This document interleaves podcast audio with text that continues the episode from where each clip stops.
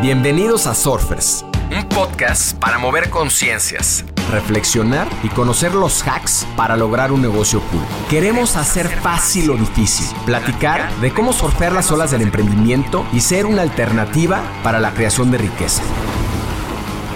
Surfearemos este backside con invitados que se atrevan a tomar las olas retadoras, que nos ayuden a replantear la forma de emprender y apalancar la tecnología para ser más libres, plenos y felices. Les quiero dar la bienvenida a este short. Los shorts son, como estas olas cortas en el surf, reflexiones de no más de 10 minutos sobre temas relevantes, casos, noticias, investigaciones que nos acerquen más a los 10 principios de negocios cool. En el cuarto trimestre del 2023, Apple generó un impresionante total de 22.3 billones de dólares en servicios lo que equivale a casi el 25% de sus ingresos trimestrales, destacando su crecimiento en el sector no relacionado con hardware, es decir, en el sector de servicios.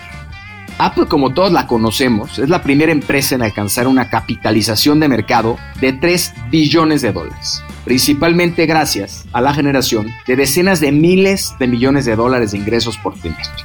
Históricamente los ingresos provienen de las ventas de hardware, pero recientemente la compañía ha diversificado sus fuentes de ingresos hacia productos no relacionados con esto. Durante los primeros 30 años, de hecho, como se conocía a esta empresa, Apple Computers, generaba sus ingresos de la venta de computadoras. Sin embargo, desde la introducción del iPhone en 2007, este se ha convertido en el principal impulsor de ingresos de la empresa, aunque aún genera grandes ganancias con otros productos de hardware, como con la Mac, el Apple Watch, el iPad y los AirPods. En el cuarto trimestre del 2023, Apple generó, como decíamos, el 25% de sus ingresos en el sector de servicios. De hecho, los servicios representaron en el año fiscal 2023 85 mil millones de dólares en ingresos, lo que convierte a esta categoría en la segunda más importante detrás del iPhone, que generó 200 mil millones de dólares. Dentro de las principales ofertas de servicio destaca Apple Care, una de las principales ofertas que ofrece garantías extendidas para productos de hardware y representa una parte significativa de los ingresos de la empresa. Además, los pagos, por ejemplo, de Apple o los servicios de pago de Apple, como Apple Pay, Apple Card, generan ingresos cada vez más grandes, lo que contribuye aún más a esta creciente de servicios en el ecosistema de Apple. Uno de los aspectos también más destacados es el acuerdo de búsqueda con Google, que aporta hasta 20 mil millones de dólares anuales en ingresos, representando una parte sustancial no relacionada con hardware.